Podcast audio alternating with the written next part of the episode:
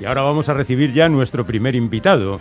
Es un tipo que nos cae muy bien, porque es simpático y porque escribe como Los Ángeles. Le conocimos hace ocho años cuando publicó La Hora Violeta y nos emocionó hasta las cachas con esa elegía a su hijo muerto. Luego llegaron otros libros en los que el autor fundía su experiencia personal con su capacidad para contar historias, cientos de historias, como en lugares fuera de sitio, en el que hablaba de enclaves de un sitio que están en otro, o La piel, en la que hablaba de individuos que como él tenían psoriasis, esa enfermedad de la piel. En medio algunas novelas como Lo que a nadie importa y La mirada de los peces. Y ahora llega a nuestros estudios con un libro titulado Contra la España vacía. Sí, habéis oído bien. El autor de La España vacía, su libro más famoso en el que indagaba en la realidad del mundo rural, ha decidido publicar otro libro titulado Contra la España vacía. A ver, se ha vuelto loco, ha decidido refutar su propio libro, se ha pegado un tiro en el pie, pues algo de esto debe ser. Porque en su nuevo libro, Sergio del Molino, que así se llama nuestro invitado, ha decidido saltar a la palestra pública para escribir un ensayo sobre lo que es España y sobre los sobreentendidos que le han puesto a su anterior libro. Eso sí, no renuncia a escribir este libro mucho más político que los anteriores, utilizando las vías que también maneja, la erudición, la crónica, el ensayo, la reflexión personal. Hemos invitado a Sergio del Molino para que nos cuente qué hay detrás de su nueva aparición en las librerías. Sergio, buenas tardes. ¿Qué tal? Muy buenas tardes. Bienvenido, como siempre. Muchas gracias, es un honor joder, estar aquí, de verdad, que en Islandia, que es una maravilla. Qué bueno, bien. tenemos buen clima, eso sí. No, pero buenísimo. O sea, me he paseado esta mañana por la ría, una maravilla. A mí me encanta esta lluvia que esta lluvia intermitente. Me encanta. De Bueno, verdad. esto es para dar un poco de color local. ¿eh? Hombre, es que llegas, llegas a Bilbao y, ya, y hace no sol y te decepcionas. Te decepcionas muchísimo. Bueno, pero aquí no estamos en la España vacía, ni estamos ahora de momento contra la España vacía hasta que nos digas tú cuál es el motivo. Pero la verdad, y solo desde la portada, ¿no tenías otro título más provocativo que este? Bueno, es un título que gustó mucho a los editores. Hombre, claro. Pero bueno, es, eh, a mí me, me- me gustan mucho los títulos contundentes, me gusta mucho la, la contundencia y, y- y un título que incite al lector pues a, a- a asomarse a las páginas del libro a ver qué, a ver qué narices es esto. ¿no?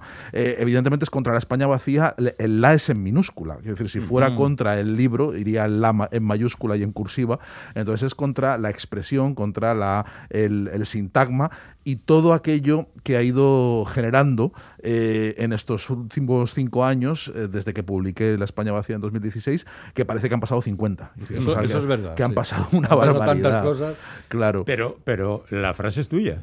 La frase es y ahora mía. estás en contra de ella. No, estoy, estoy, estoy en contra del, de la banalización del lugar común y de, y, y de que no se haya eh, aprovechado eh, algo que estaba en el último capítulo de La España Vacía, que se titulaba Una patria imaginada, eh, que no se haya utilizado todo este eh, concepto poético, que, que es un concepto poético y literario, fundamentalmente, m- eh, más allá de cualquier otra consideración, para, que, para iniciar otro tipo de debate. Ha habido muchísimos debates y ha habido muchísimo, ha, ha co- ha corrido muchísimas palabras desde el año eh, 16 hasta hoy en torno a la España vacía, incluso añadiéndole una sílaba y vaciada y ese tipo Sí, de cosas, ¿no? sí.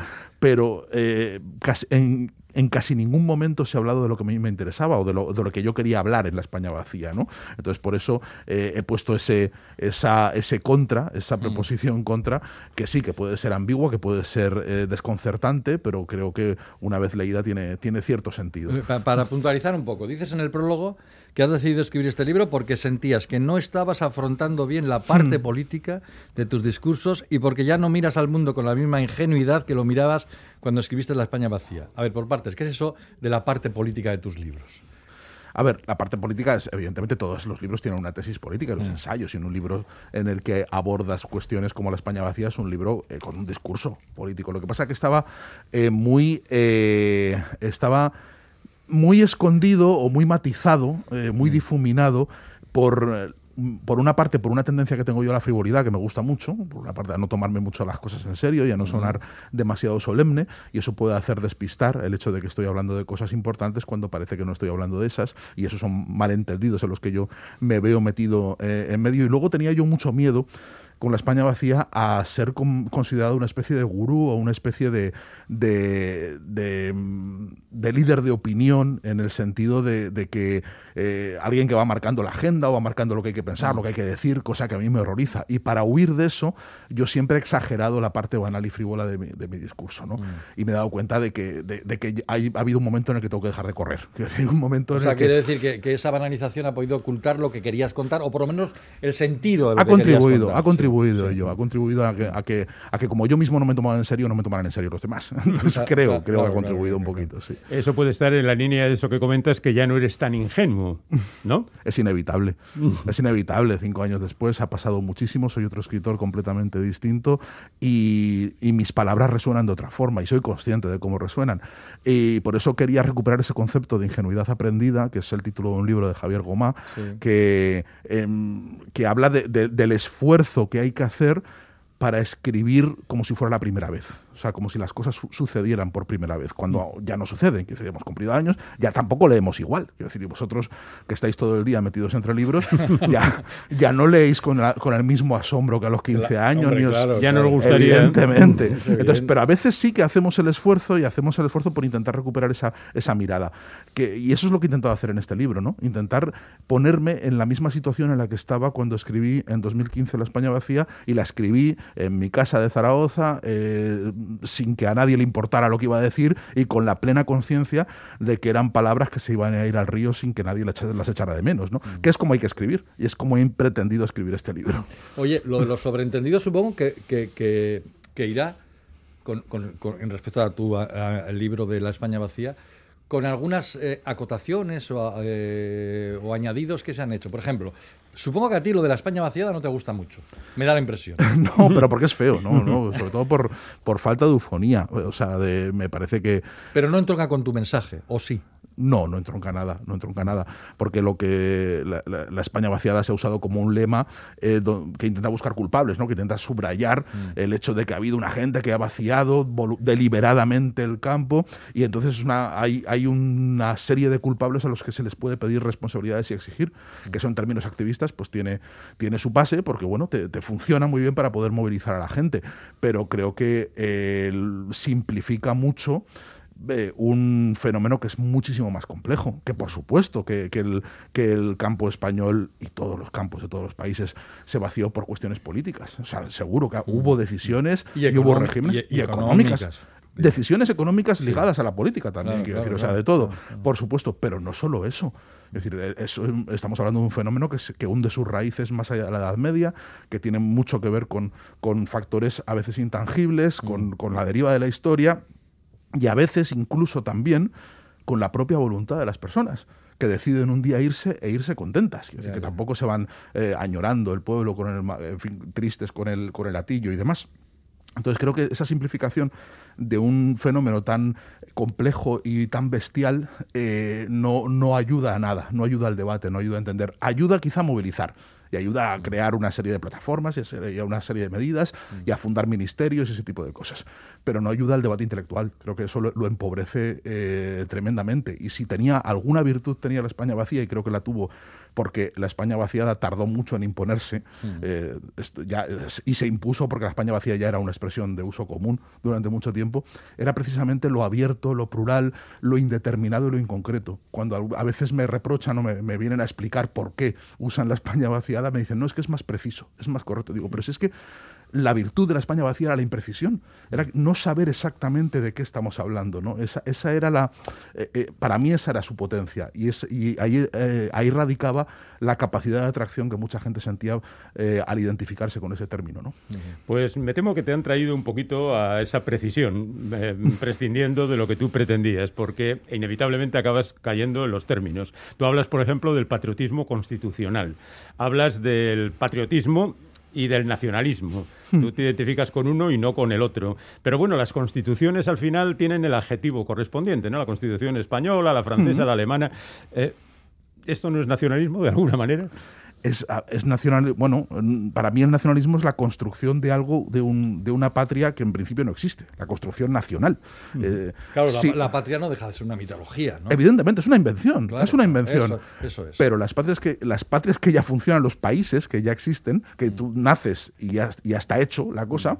bueno, pues eh, son una, una, realidad, un mal menor, digamos así, que te permite eh, vertebrar una comunidad política sin necesidad de empezar un proceso de construcción nacional que siempre, por definición, eh, suponen traumas, suponen, eh, en fin, que, gente se quede atrás, suponen cabreo, supone conflictos, suponen un montón de cuestiones que si, la, si, el país ya está hecho y ya más o menos funciona y hay una serie de, sobreentendidos, nos podemos, nos podemos ahorrar. Las, las, patrias para mí son una cosa, la construcción nacional son una cosa del siglo XIX que, que, la gente del siglo XIX, pues con sus barbas y sus enfermedades, eh, sus enfermedades venéreas y sus tuberculosis y sus cosas, pues sufrieron y sufrieron como si sufriera tuberculosis. Entonces, si hemos erradicado la tuberculosis, creo que también está bien erradicar las construcciones nacionales. Entonces, para, mí, España en, principio es algo totalmente instrumental. Y, un paso, además, que, me, encantaría que se deshiciera en una entidad europea. me encantaría que se deshiciera. Pero igual tendrías que haber puesto el dedo más en eso, ¿no? Quiero decir que, vale, la nación fue primero, la patria vino después, a a la par, podríamos decir en algunos casos, bueno, pero si queremos superar los problemas, igual tiremos más hacia arriba, ¿no? Sí, por supuesto que tenemos que tirar más Europa arriba. Europa y, finalmente la humanidad, claro. Por supuesto, ¿no? Pero si yo soy, yo soy treki, o sea, mi, mi, mi, horizonte político es la Federación de Planetas y la Flota Estelar. O sea, a mí yo, eso es lo que... Y además, e, ese, ese mundo, por cierto, empieza ahora una nueva de Star Trek que, me encanta, de, Picard. Eh, eh, y el comandante Jean-Luc Picard es un francés. Es un francés, sí. pero, pero que no habla francés porque el mundo del siglo 24 el francés ya no existe y lo único que, mantiene de su vínculo con Francia es que él hace vino. Es, la, vinculación que tiene. Un vino que tampoco tiene por qué hacer, porque el vino lo consiguen replicando con tecnología. Es decir, o sea, él, hace vino un poco por, por, mantener esa vinculación. Volvemos a lo de la patria final. Pero claro. ¿A dónde hay que mirar entonces? Hacia, Star Trek, no, no, sin duda. o sea, por supuesto, lo que pasa es que Europa está muy lejos. Europa está muy lejos y cada vez está más lejos. Eh, la construcción europea creo que ha sido lo mejor que le ha pasado a Europa Occidental desde, desde, desde el 1945. Eh, creo que hay una gran masa de, europeos que, desearían vivir en una especie de Estados Unidos de Europa y, y además eh, unos Estados Unidos de Europa que no serían solo un concepto geográfico, que pueden ampliarse indefinidamente. cuando se habla, dice, ¿y Turquía cómo va a entrar? Si Turquía es un país musulmán, ¿Qué problema hay? Ninguno. Es decir, problema, o sea, con que asumas la democracia, con que asumas tres o cuatro cositas, ya estás dentro. Es decir, es un club que debería tener unos requisitos de ingreso muy, muy elementales y podemos ampliarlo a cualquier sitio, ¿no? Eh, ese es el horizonte. Pero hoy por hoy, Europa es un proyecto no fallido, pero está a punto de derrumbarse. No, no ha sido capaz de asimilar eh, muchas cosas democráticas.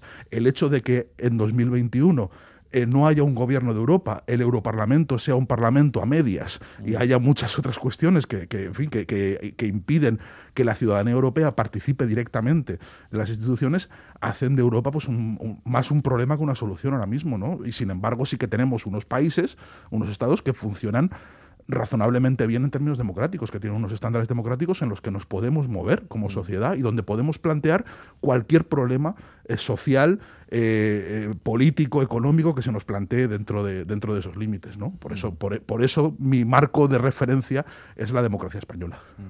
Bueno, vamos a algunas definiciones. Te haces llamar pijopo progre. ¿Qué es eso? Es una palabra muy dura para la radio, como acabas de comprobar. es, verdad, eso sí. Pijo progre es una, una evolución del progre de toda la vida. Eh, que ha asumido la extrema derecha española, que ha asumido, que ha asumido Vox como forma de insulto de insulto a todo el que no esté dentro de su, de su electorado. Con lo cual, si tenemos en cuenta que su electorado es en torno al 10%, pues estamos hablando de que el 90% de los españoles son pijo progres. ¿no? Es una forma, una, eh, un, otro, otro concepto muy abierto, o sea, la resignificación de un insulto, donde yo eh, estudio un poco su analogía de cómo surge en los años 70 la palabra progre, cómo, de dónde surge, que surge en la izquierda, y cómo poco a poco se va trasladando hacia la derecha y se va convirtiendo en otro tipo de insulto, en un insulto profundamente ideológico. ¿no? Y yo creo que apropiándote de ese, de, esa, de ese calificativo muy despectivo y diciendo, pues sí, pijo progre, mucha honra, quiero decir, ¿qué, qué es pijo progre?